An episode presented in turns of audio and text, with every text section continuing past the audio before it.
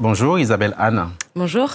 Vous êtes journaliste, vous connaissez bien les États-Unis, vous avez été en poste pour Libération et vous consacrez votre premier roman qui s'intitule Le choix à un sujet brûlant, clivant dans ce pays, l'avortement. De quoi le choix est-il le nom? Alors le choix, je peux vous parler de, de mon livre. Euh, le choix, c'est c'est un, c'est un roman, euh, c'est un roman qui se passe au Texas en 2021, euh, dans cette période charnière euh, qui a vu un peu l'effondrement de Roe versus Wade, qui était la, la protection fédérale euh, de, du droit à l'avortement aux États-Unis. Euh, c'est l'histoire de quatre personnages que tout oppose et qui gravitent autour euh, d'une clinique qui pratique des avortements à Dallas. Vous nous faites faire la rencontre de personnages touchants. Vous l'avez dit, nous sommes en 2021 au Texas. Autant dire que c'est aujourd'hui quasiment. Et euh, le Texas est un conservateur s'il en est. On rencontre donc ces quatre personnages qui s'appellent Norma, Léa, Marc et le docteur euh, Pavone, dont la clinique pratique l'avortement. Et c'est devenu un champ de bataille. Présentez-nous ce décor qui est quand même très particulier, très singulier, mais tellement ordinaire finalement dans ces États-Unis d'aujourd'hui. Euh, oui, alors euh, moi je suis partie de, de, j'ai eu un déclic en fait un jour, une rencontre avec euh, une jeune femme, une jeune texane justement. Cet État m'intéressait énormément. Euh, comme vous l'avez dit, c'est un État très républicain, c'est un État surtout très puissant, euh, qui est très, qui pèse de tout son poids au Congrès.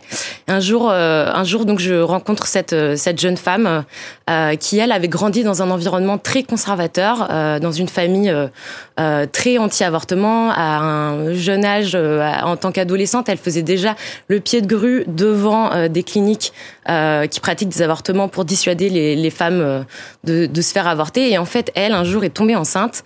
et la première chose que sa mère lui a dite, c'est va te faire avorter. Et, et là, tout change finalement. La, la perception, le regard sur un sujet aussi brûlant change. Tout à fait. En fait, euh, à travers elle, je me suis rendu compte, euh, on a beaucoup discuté et à travers elle, donc elle, elle a totalement changé son idéologie sur le sujet. Euh, je l'ai d'ailleurs rencontrée à une manifestation pro-avortement. Mmh. Euh, et en fait, à travers elle, je me suis rendu compte que l'avortement, bien avant d'être une opinion politique, c'est une expérience euh, individuelle, c'est une expérience intime. On va y revenir dans un instant. On reste en, encore un peu dans le livre. Euh, Isabelle Anne, tout ce petit monde-là traîne un passé, traîne une histoire, et puis un jour, l'amour s'en mêle alors que l'affrontement est, est, permanent et avec cet amour qui tombe comme ça dans ce décor, tout change également. Hmm. En fait, moi, l'idée de fond pour moi, c'était, euh, si vous voulez, l'avortement pour les uns, euh, c'est un droit fondamental, c'est un droit civique. Euh, pour les autres, c'est un crime, c'est un infanticide, mmh. puisque ceux qu'on appelle les, les pro-life, les, les pro-vie, qui sont donc les, les anti-avortements, eux considèrent que dès qu'il y a conception, mmh. il y a vie. Donc, dès qu'il y a avortement, il y a meurtre. Et sur le terrain, moi, dans mes reportages, j'étais souvent un peu frustrée parce que ça finissait beaucoup par être des duels de slogans. Donc, c'était slogan contre slogan. Et, moi, en fait, je voulais montrer ces deux facettes de cette Amérique si polarisée sur la, la question de, de l'avortement. Je voulais que ces deux Amériques se rencontrent dans un espace et cet espace, bah, c'est mon roman. D'où le fait justement que vous fassiez le, le, le, choix du, de la fiction au lieu des bons vieux formats euh, journalistiques qu'on connaît, hein, le reportage, euh, la, la, chronique, le billet, n'importe où des portraits. L'avortement, donc, vous l'avez dit tout à l'heure, avant d'être une opinion politique, c'est une expérience intime. Cela relève de l'évidence et pourtant, Visiblement, ça n'est pas le cas. Comment expliquer justement que cette évidence-là ne soit pas aussi bien comprise? Je pense qu'il y a eu des décennies de, de travail de terrain euh, de la part du Parti républicain, euh, de la part des conservateurs. C'est, c'est, c'est si vous voulez, l'avortement quand euh, quand la Cour suprême décide de de Roe versus Wade en 1973, donc cette protection euh, fédérale du droit à l'avortement pour toutes les femmes américaines jusqu'à 23 semaines de, de grossesse. À ce moment-là, c'est un sujet qui ne clive pas nécessairement la société hmm. américaine. Euh, les, les, baptistes, euh, ils sont même un peu favorables à des Absolument, ça, ça, ça, se sait peu. Je vois que vous avez fait euh, vos devoirs. ça se sait peu, mais dans, dans, au cours des années 70, euh, les plus grosses dénominations protestantes américaines se prononcent assez peu sur le sujet. Ceux qui sont contre depuis le, départ, ce sont les catholiques, mais ils sont un peu seuls dans ce combat. Mm. Et ça, on va jusqu'aux années 80 où, sous l'impulsion de, de plusieurs grandes figures, de plusieurs télévangélistes. Mm. Euh, il y a cette l'invention de ce concept politique très puissant qui est la majorité morale, la mm-hmm. moral majority. Euh, et, eux vont comprendre le pouvoir de mobilisation électorale que représente l'opposition à l'avortement. Et, sur le fait que ça ne fasse pas autant débat, d'ailleurs, on, a cru comprendre que même Ronald Reagan, quand il était gouverneur de Californie, a signé un texte assez progressiste en la, en la matière. Mm.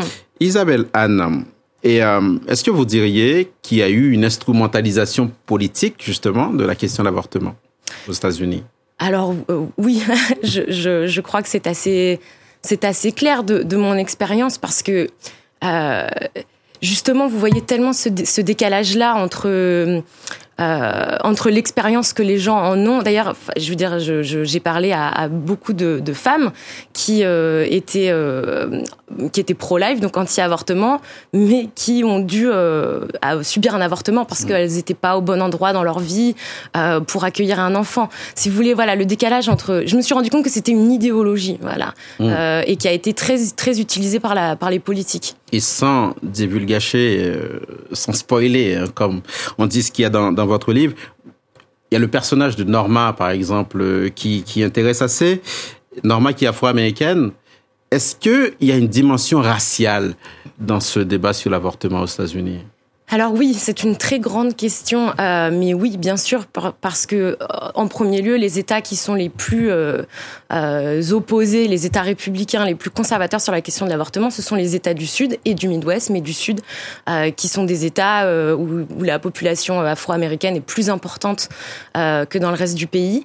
c'est surtout quand on regarde les statistiques dans les dans les États où aujourd'hui l'avortement est interdit, mais jusqu'à puisqu'aujourd'hui il est interdit dans une douzaine d'États. Mmh. Euh, mais jusqu'à euh, jusqu'à euh, juin 2022, le profil type de la femme qui allait se faire avorter, c'est c'est pas une adolescente, hein, c'est c'est une femme qui est souvent déjà mère, souvent mère célibataire et souvent issue des minorités, souvent afro-américaines. Donc ce sont aujourd'hui d'ailleurs les premières victimes de la fin de la protection fédérale du droit à l'avortement. Au moment où nous parlons, on rappelle qu'aux États-Unis, du fait de la révocation de cet arrêt Roe versus Wade, c'est à chaque État hein, d'en décider.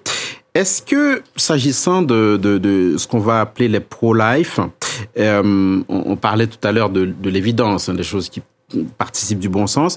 Est-ce que, s'agissant des, pro-life, il y aurait un, déficit de connaissance, de savoir, de science, voire de l'ignorance? Alors là, c'est vraiment un jugement de valeur que je me permettrai pas de formuler. Il se trouve que c'est un discours qui est qu'ils entendent euh, à l'école parfois, si jamais ils sont dans des écoles confessionnelles où, on peut apprendre le créationnisme, par exemple. C'est aussi des familles où on fait beaucoup de homeschooling. Donc, ce sont des enfants qui sont éduqués par leurs parents. Mm. Euh, C'est-à-dire que la socialisation est très différente. Et puis ensuite, ce sont des gens qui vont beaucoup à l'église, euh, qui écoutent beaucoup les télévangélistes à la radio, à la télévision. Euh, et ce sont, voilà, c'est le discours qu'ils entendent plusieurs fois par semaine. Leur tissu social est très imbriqué autour de cette question de, de, de l'avortement. Je suis beaucoup allée dans les, ce qu'ils appellent les mega churches, les, mm. ces énormes églises qui ressemblent à, à des centres commerciaux, notamment dans, dans le sud. Et je pense que pas un service euh, pas un service de tous ceux auxquels j'ai assisté, euh, il y avait omission euh, de la question de l'avortement. C'est un discours très important. L'utérus, toujours un champ de bataille aux États-Unis? Ah ça, j'en ai bien peur, oui.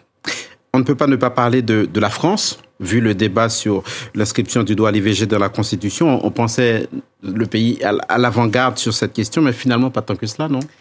Je pense que c'est toujours, c'est un sujet qui est toujours en tension. Euh, comme vous l'avez dit, l'utérus euh, toujours un, champ de bataille le contrôle du corps des femmes toujours un, voilà, c'est un motif euh, du jour où on se rend compte du pouvoir de mobilisation électorale d'un tel sujet, il est forcément tentant pour certains partis de, de s'en emparer et on le voit dans d'autres euh, dans d'autres pays européens où où c'est un droit à l'accès tout à fait variable. Isabelle Anne, le choix chez la Goutte d'Or. Merci d'être venu jusqu'à nous. C'était l'invité de, de Paris Direct.